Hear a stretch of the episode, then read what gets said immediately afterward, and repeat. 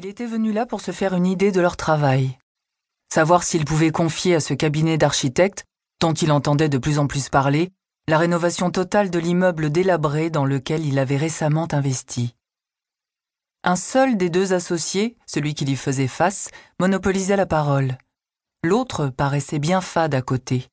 Il l'occulta totalement. D'habitude, il préférait les personnes qui parlent peu et vont à l'essentiel, mais le discours de cet homme volubile le fascinait et le rendait admiratif. Il avait un sens inné du pratique tout en ayant un esprit vif et créatif. Il semblait fourmiller d'idées toutes plus intelligentes les unes que les autres. Peut-être cette impression tenait-elle à son assurance, à son aisance, une forme d'insolence, dénuée toutefois d'arrogance. Sans trop comprendre pourquoi, il avait envie de découvrir ce qui se cachait derrière ce type, de gratter la surface pour savoir d'où lui venait ce charisme exceptionnel. Après deux heures d'échange, les trois hommes se levèrent. Ils seraient bien restés plus longtemps, mais il leur serra la main, sans oublier de défier du regard celui qui aiguisait sa curiosité et dont il n'avait pas réussi à percer le secret. Ce n'était ni le moment ni le lieu. L'agenceur lui renvoya un sourire confiant, encourageant et sûr de lui. Il sortit, conscient que la balle était dans son camp. Il était le potentiel client et eux les prestataires. Reviendrait-il vers eux? Il n'en savait strictement rien. Il fit une dizaine de mètres sur le trottoir, le cerveau en ébullition, retourné par ce premier rendez-vous. Ça ne lui arrivait jamais d'être déstabilisé par une rencontre. Les rencontres, il les provoquait, demeurant maître de toutes les situations, c'était sa réputation dans le monde des affaires. Mais là, tout l'avait dérouté. Cette soirée du mois de mai s'avérait belle, lumineuse, le soleil n'était pas encore couché. Pourtant, si en sortant de ses bureaux il avait été parachuté en pleine soirée brumeuse et froide d'un mois de janvier, il n'en aurait pas été étonné. Rien n'était comme d'habitude. Son regard fut aimanté par un quatuor joyeux, exubérant même, qui arrivait en face de lui. Une femme en robe rouge à gros pois blancs, entourée de trois enfants, marchait en sautillant. Elle semblait si légère, touchant à peine le sol. Combien avait-elle de mains? Plus de deux, c'était certain, pour les tenir tous si près d'elle, si tendrement. Alors même qu'il était encore loin d'eux, il entendait les piaillements des enfants qui chantaient. Il se demanda s'il n'était pas tombé dans une dimension parallèle. Il se sentait bousculé. L'agenceur puis cette femme avec ses enfants le perturbaient, lui donnait l'impression de perdre le contrôle. La petite famille le croisa sans lui offrir le moindre regard, à lui, l'homme transparent, en costume cravate noire. Ce fut plus fort que lui. Il traversa et fit demi-tour. Il devait les suivre. Il voulait en savoir plus, satisfaire sa curiosité, coûte que coûte. La frustration de n'avoir pu en apprendre davantage sur l'homme l'avait contrarié. Moins il sache où se rendait cette fée Clochette et ses enfants? Il ne les pista pas longtemps. La femme poussa la porte du cabinet d'architecte. Les enfants se détachèrent d'elle et coururent vers l'agenceur. Le même, toujours lui.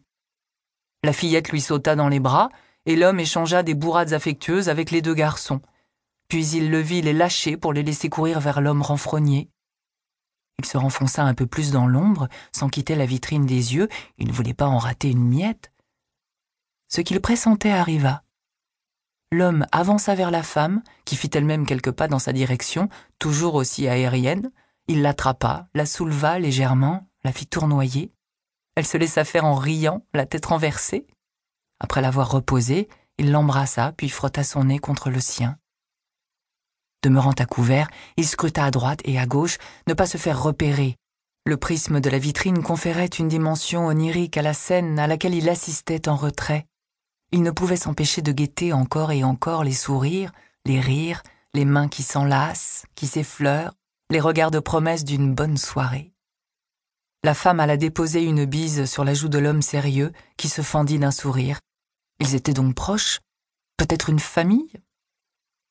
Cette impression se fit plus forte encore lorsqu'il vit les enfants courir partout, comme chez eux, grimper sur les tabourets de travail des deux associés. L'agenceur fit place nette sur la grande table à laquelle il l'avait reçu. Des assiettes, des verres, une bouteille de soda et une autre de vin apparurent comme par magie de son poste d'observation, il ricana. Il se dit qu'il aurait dû faire traîner en longueur le rendez-vous. Il aurait pu étancher sa curiosité insatiable. Tant pis pour lui. Tant pis pour cette fois. Un dernier coup d'œil à l'agenceur et à la femme à la robe rouge à pois blancs, puis il quitta sa cachette, prenant à regret le chemin du retour vers sa réalité. Chapitre 1 Comme à chaque fois que nous dînions au cabinet, les enfants étaient déchaînés. Yanis ne faisait rien pour les calmer, bien au contraire. Pendant que je coupais les pizzas avec la roulette magique, il courait en slalomant dans l'open space avec Violette, notre petite dernière de 4 ans sur les épaules. Joachim et Ernest, nos deux grands, les pourchassaient entre les bureaux en imitant le bruit de sabres laser. Assise à la table de réunion centrale qui faisait office de table de salle à manger ces soirs-là, je croisais le regard de mon frère Luc, à la fois assommé par le boucan et amusé par le spectacle. Ça avait beau lui taper sur le système, il en redemandait. Jusqu'à un certain point, tout de même. Vera, s'il te plaît, dis-leur de venir. Je pouffais avant de me retourner vers eux. On mange, vous jouerez après. Yanis me regardait avec un immense sourire. J'articulais en silence du bout des lèvres.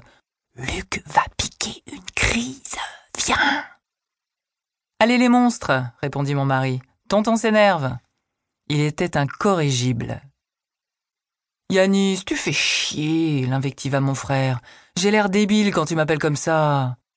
Fier de son coup, Yanis s'installa à son tour, Violette sur ses genoux, sur le tabouret à côté de moi. Joachim et Ernest encadrèrent Luc, qui se chargea de les servir. À partir de là, on ne s'entendit plus parler. Ça fusait de tous les côtés. Les trois enfants, la bouche pleine, racontaient leur journée d'école à leur père, tandis que Luc demandait en vain un peu de silence, et Yanis, tout en gardant une oreille attentive pour notre progéniture, évoquait avec moi son envie soudaine d'embarquer les enfants en camping sauvage cet été. Nous n'avions encore jamais fait ça. Même si nous partions toujours à l'arrache, fait assez étrange pour moi puisque je travaillais dans une agence de voyage depuis une quinzaine d'années. Lui comme moi aimions partir à l'aventure, sans rien prévoir. En revanche, je lui réservais une surprise pour l'année suivante, celle de son quarantième anniversaire et de nos dix ans de mariage. Je remplissais consciencieusement une cagnotte chaque mois depuis déjà longtemps pour lui offrir un road trip de trois semaines en famille à l'autre bout du monde. Depuis que les enfants étaient nés, nous nous contentions de l'Europe. Nous étions des routiers et n'avions pas peur d'enchaîner les kilomètres avec nos trois loupiaux. Ça ne te dit pas qu'on dorme sous la tente? Me proposa-t-il, l'œil coquin. Si on met les loustiques dans une autre alors? Oh non, épargnez-moi vos projets, nous interrompit Luc. Si vous ne le faites pas pour moi, évitez au moins les allusions devant vos enfants. Mais quel rabat-joie lui rétorquai-je en riant. Luc leva les yeux au ciel. Quant à Yanis, il installa Violette à sa place et vint se mettre derrière moi. Il passa ses mains autour de ma taille, cala son menton sur mon épaule, sans oublier de déposer un baiser sur ma peau, on ne va pas avoir honte de s'aimer devant nos enfants, lui déclara Yanis. Mon frère soupira, tout en esquissant un sourire. Quelle idée j'ai eue de vous présenter. Si j'avais su, ben, je me serais abstenu. C'était inévitable, tu le sais. Et sans nous deux, tu aurais une vie mortellement ennuyeuse. Lui balançai-je. Luc éclata de rire, fait si rare qu'il fallait le noter. Je venais de fêter mes 25 ans quand Luc s'était enfin décidé à me présenter son nouveau meilleur ami, en qui il voyait l'associé de ses rêves. J'avais fini par ne pas lui laisser le choix puisqu'il rechignait à me mettre en sa présence. À l'époque, j'entendais parler de Yanis dès que je voyais mon frère. Ils s'étaient rencontrés sur un chantier dont Luc était l'architecte. Yanis, lui, y jouait le rôle du bricole-tout, il était sur tous les postes, et mon frère avait été épaté par ce type enthousiaste, autodidacte, sans prise de tête et doué de ses mains. Même si tous les opposaient, il s'était entendu comme larron en foire. Quelques cuites post-chantier y avaient largement contribué. De mon côté, à cet âge-là, je pensais à tout sauf à me. Je bossais depuis déjà deux ans dans une agence de voyage comme testeuse de séjour. J'adorais ça, et quand je n'étais pas à l'autre bout du monde à vérifier le confort des matelas des hôtels, j'allais m'encanailler dans les bars en compagnie de Charlotte, mon acolyte et maître en la matière. Forcément, avec la vie que je menais, celle de mon frère, marié à une psychorigide et déjà père de jumeaux à 32 ans, représentait le comble de l'horreur. Le fait qu'il me parle d'un type marrant avec qui il passait tout son temps et faisait des projets avait éveillé ma curiosité. Entraînant Charlotte avec moi, j'avais provoqué les choses et proposé à Luc de boire un verre avec nous et son pote. Il avait cédé. J'avais convoqué tout ce petit monde dans un bar de la rue Oberkampf.